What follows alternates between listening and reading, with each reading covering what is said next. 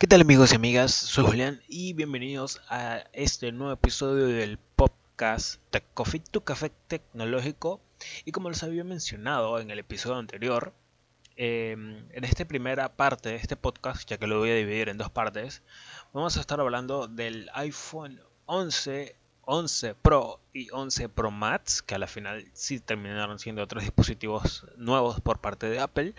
Y un poco acerca del Kirin 990 presentado por Huawei en el IFA de Berlín pasado, que la verdad está bastante, bastante interesante, por lo menos de cara a lo que se viene el próximo año 2020. Bien, vamos a empezar hablando de los nuevos iPhone, en este caso el iPhone 11, que es la evolución directa del iPhone XR del año pasado y que Apple es como que te lo ha querido vender como el iPhone 11 siendo evolución de un XR, ¿bien? Y que podemos contarte acerca de lo que está en esta evolución. Vamos a contar con la misma pantalla de 6,1 pulgadas, pero ahora con una resolución de 1792 x 822 píxeles, no 720p, 120p, que era la del XR si no me equivoco una relación de aspecto 19,59, 120 Hz, True.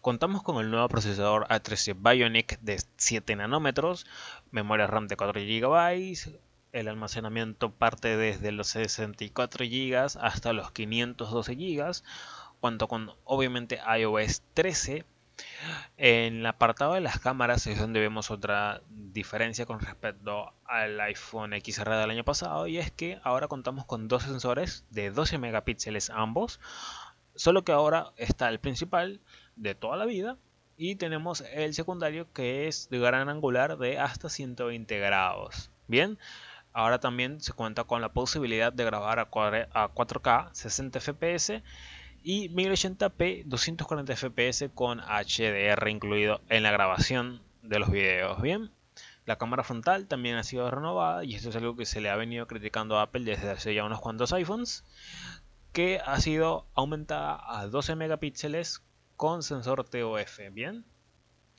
la batería no han dicho amperaje, simplemente han dicho dura una hora más que el iPhone XR. Eh, quedará a esperar unas par de semanas a ver que dicen los reviewers y los análisis, análisis en internet. Pero bueno, también mencionaron el tema de la carga rápida. Eh, va, a venir por fin el cargador de carga rápida, entre comillas. En la caja eh, va a ser de 18 watts. Que bueno, es un poco controversial. Eh, por lo menos en los tiempos de hoy en día. Esto quizás el año pasado te lo hubiésemos... Quizás comido un poco, pero este año 18 watts, creo que la gama media inclusive supera ya esa cifra. Bien, y en otros tenemos el Wi-Fi con banda ABC, ABGN, perdón, AC y AD, Bluetooth 5.0, NFC, disponible únicamente con Apple Pay GPS, altavoces en estéreo que han sido mejorados. Hicieron mención a esto diciendo que ellos habían implementado un sistema de audio nuevo en el tema de la pantalla que se iba a escuchar mucho mejor con respecto a la versión anterior. Y tenemos resistencia al agua IP67. Bien, junto a ello también mencionaron en el, apartado de las cámaras un nuevo modo noche que eh, yo sigo en Twitter al Brownlee, a Marcus Brownlee y él mencionó que por lo menos en lo que se vio en la presentación, a él le pareció un modo noche muy similar al que hace Google con los Google Pixel. Bien, eh, entonces obviamente queda esperar a ver fotos reales tomadas por gente youtuber o analistas para ver qué tan eh, cerca o lejos está este modo noche de los Google Pixel. Bien, también eh, tenemos lo que es una nueva gama de colores, no muy nueva, pero tenemos colores mm, bastante llamativos. Recordemos que en este caso, al ser la evolución del XR del año pasado, que contaba con una buena gama de colores, estos están dedicados o enfocados a un público juvenil, un público que quiere iniciarse en Apple y que bueno, así Apple lo ha dado a conocer también con el precio que vamos a hablar un poquito más adelante. Y tenemos colores que van desde el red, el black, el white, el yellow, un verde menta y un purple púrpura que la verdad se ve bastante bonito. Entre mis favoritos están el, este, el púrpura y el verde menta. están bastante bonitos los colores, bien logrados. Y hablando del tema de precios, eh, el iPhone 11 base de 64 GB costará 699 dólares. Bien, en Estados Unidos, ojo. Esto la verdad es bastante impactante ya que sale mucho más barato que el iPhone XR que salió el año pasado y algo bastante importante que Apple también hizo mención, que lo que es el iPhone 8 y el iPhone XR fueron reducidos de precio. El iPhone 8 creo que se va a poder encontrar en tiendas oficiales de Apple a partir de 450 dólares y el iPhone XR a partir de 600 si no me equivoco. Bien, em, esto por el lado de este pequeñín, entre comillas, el iPhone 11. Y vamos a pasar ahora al iPhone 11 Pro y Pro Max que a mi parecer lo que Apple ha querido hacer con estos dispositivos es simplemente separar segmentos, algo así como lo que viene haciendo con las Mac y las MacBook Pro, o las MacBook Air y las MacBook Pro.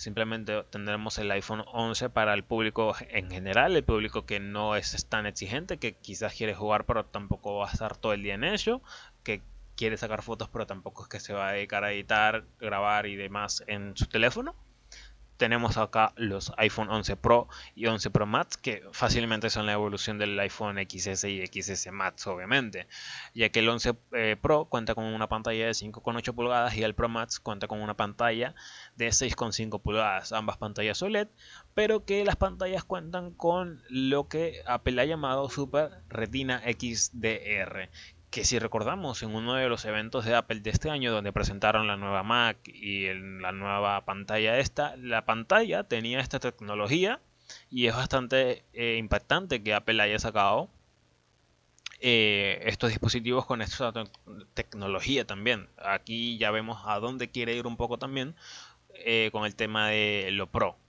Bien, pero las cosas que Apple destacó de estos dispositivos Pro Está el brillo que va hasta los 1200 nits al máximo, 458 píxeles por pulgada, un contraste de 2 millones a 1, eh, soporte con pantallas HDR, True y una amplia gama de colores en ella, y que ahora son un 15% más eficientes energéticamente.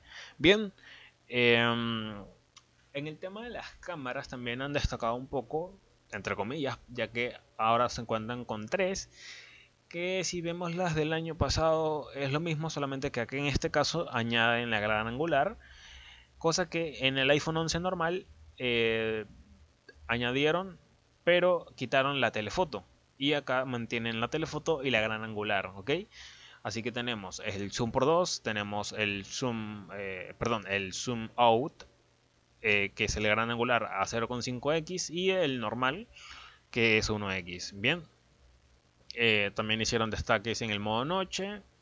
Eh, en este caso las tres cámaras son de 12 megapíxeles, lo mismo que pudimos ver en el iPhone 11, solamente que bueno, acá tenemos la de telefoto que es de 52 milímetros de distancia focal, con de, distancia focal 2.0, perdón. Y bueno, también obviamente va a contar con el procesador A13 Bionic, iOS 13 eh, y este, lo que podemos destacar de este eh, A13 Bionic que no destacamos en el iPhone 11 es que el CPU y la GPU son un 20% más potentes que la versión anterior A12 Bionic. Bien, ya que esto gracias a que cuenta con un motor neuronal más veloz que realiza análisis en tiempo real de fotos y videos. Bien, Em, en el tema de las baterías, Apple, lo mismo que el iPhone 11, no dijo amperaje, no dijo nada al respecto, simplemente mencionó que el iPhone 11 Pro dura hasta 4 horas más que el iPhone XS del año pasado y que el iPhone 11 Pro Max dura hasta 5 horas más comparado al iPhone XS Max del año pasado. Estos son cifras bastante importantes y quedará esperar a ver análisis donde mencionen este tema bastante en particular porque son bastantes horas comparadas a una versión anterior que si bien la del iPhone XS Max estaba regular, la del XS Max estaba bastante bien Y bueno, ahora con 5 horas más creo que quizás se les ha ido un poco, ¿no? Pero bueno, quedará a esperar a ver. Les doy el beneficio de la duda. Entre también los colores que podremos observar en los iPhone 11 Pro y Pro Max, obviamente no tenemos una amplia gama, pero tenemos una buena cantidad, como lo son el color gold, el color eh, blanco, el color negro mate y un nuevo color que han introducido que se llama, o lo han llamado, eh, no recuerdo el nombre bien, pero es un verde militar bastante oscuro, bastante bonito, a, mi parecer es el más bonito de los colores que han sacado en esta gama Pro. Y también destacar el, em, los precios. El iPhone 11 Pro saldrá a partir del 999 dólares, básicamente 1000 dólares. Y el iPhone 11 Pro Max a partir de 1099 dólares, 1100 dólares, básicamente en Estados Unidos. ¿ok? Eh, la precompra de estos dispositivos llegará el día 13 de septiembre y las primeras unidades serán distribuidas a partir del 20 de septiembre. Bien, em, si podemos entrar en debate un poco, la verdad creo que Apple no ha hecho mucho con respecto a, la generación anterior, simplemente han como que puesto un poco el día las cosas a como ya las teníamos en Android o como ya se tenían en Android, mejor dicho, desde hace un, creo que 2018 por no querer ir, muy lejos en el tema de las cámaras, esencialmente. Y este, el procesador, sí, una bestia. Ya el A12 era una bestia, el A13 es una bestia absoluta. De hecho, lo mostraron con un juego y mencionaron que algunos de los juegos que iban a llegar con Apple, Apple, Apple, perdón, Apple Arcade el primero de, de octubre, creo que era o de noviembre, no recuerdo bien, pero que ya estaba por llegar. Eh, algunos de los juegos los mostraron rápido en un video de demostración y mostraron un juego en vivo, en la presentación, entre comillas en vivo, que la verdad se veía bastante bien, no recuerdo ahora el nombre, pero la verdad increíble cómo se veía. Y bueno, el tema de las cámaras, según Apple, ellos mencionaron que era la mejor cámara jamás vista en un teléfono móvil esto hablando de los iPhone 11 Pro. Bien, quedará a ver cómo planta cara a los actuales eh, exponentes de Android. Eh, es cuestión de días a semanas de poder ver esto a detalle. Y bueno, creo que esto ha sido ya todo por parte de Apple. Simplemente algunos detalles nuevos, que han introducido. No nada para volverse locos, la verdad. Quizás el tema... había gente, de hecho, que estaba esperando el tema de la carga inalámbrica reversible. No la han metido. De alguna razón tendrá. Eh, también algo que mucha gente estuvo destacando es el tema del logo de la manzana que está movido un poco más hacia abajo. Em, no dieron razón, la verdad. Mucha gente pensó que eso era inclusive para poder hacerlo de la carga reversible. No es así. Y bueno, ¿qué se le va a hacer? Eh, vamos a pasar ahora al Kirin 990 de Huawei. ¿Y por qué se preguntarán? ¿Por qué tengo tanto afán con este procesador de Huawei? Y es por cómo lo han presentado. Bien, ¿por qué? Porque este, este Kirin perdón, 990 eh, va a llegar en dos variantes. Una variante normal, tal como lo conocemos a los procesadores hoy en día, y una variante con el eh, modem 5G directamente integrado en el chip. ¿Ok? Em, y esto básicamente convierte a Huawei como el primer eh, fabricante de procesadores también, aparte de telefonía móvil, con un eh, procesador 5G de fábrica. Bien, los demás creo que, bueno, este más aparte, pero bueno, ellos son los primeros en hacer esto. Eh, Eh, en el tema, en este caso de los procesadores Snapdragon, el 855 puede tener conexión 5G montando un modem aparte. ¿ok? Esto es algo que Huawei ha destacado. Aparte de obviamente algunas especificaciones como que el procesador cuenta ahora con 10.3 billones de transistores, eh, soporta en el caso del modelo base que es el 990 normal, soporta obviamente compatibilidades con redes 2G, 3G, 4G y el 5G, aparte del 5G también comparte eh, el 2G, 3G y 4G posteriormente. Eh, soporta obviamente eh, la memoria RAM LD, LPDDR4X, UFS 3.0, audio hi-fi, 4K HDR video. Y Huawei ha destacado una cosa bastante importante y es que este procesador también, aparte de contar con 5G, cuenta con la nueva GPU Mali G76 con 16 núcleos, eso sí, a la misma frecuencia de 700 MHz, pero con la mayor cantidad de cores hará que el rendimiento sea más eficiente energéticamente hablando. Bien, em, según algunos benchmarks que se vieron, este 950 5G será un 10% más potente que el Snapdragon 855, que ya es bastante decir. Esto en single core. En multicore se espera hasta un 9% más de potencia, que si bien no es mucho, es algo bastante importante teniendo en cuenta que el 855 eh, es referente en el tema de Android. Bien, em, también han destacado algo eh, que se va a implementar en el tema de la NPU, que es el procesamiento neuronal. Em, dependiendo del modelo, si va a ser el 4G o el 5G. El modelo 5G tendrá eh, un diseño con dos núcleos, mientras que el normal tendrá un diseño de un núcleo. Bien, eh, donde empleará lo que Huawei ha llamado arquitectura Da Vinci. ¿okay? Esto va a estar implementado en este Kirin 990 normal y el 5G, solamente que en el normal va a estar va a estar un poco más fuerte debido a que cuenta solamente con un núcleo de estos de NPU neuronales y bueno cosas que tendremos que esperar a que salga el primer teléfono de Huawei con este procesador que está confirmado que obviamente será el Mate 30 Mate 30 Pro que por cierto su presentación será el 19 de septiembre de este mismo mes en Múnich, Alemania. Bien, em, Bien, en el tema del 5G, eh, Huawei dijo que tendrá o contará con soporte a arquitecturas NSA y SA y con esto podrá alcanzar velocidades teóricas de hasta 2.3 gigabits de bajada y 1.25 gigabits de subida. ¿Ok? Em,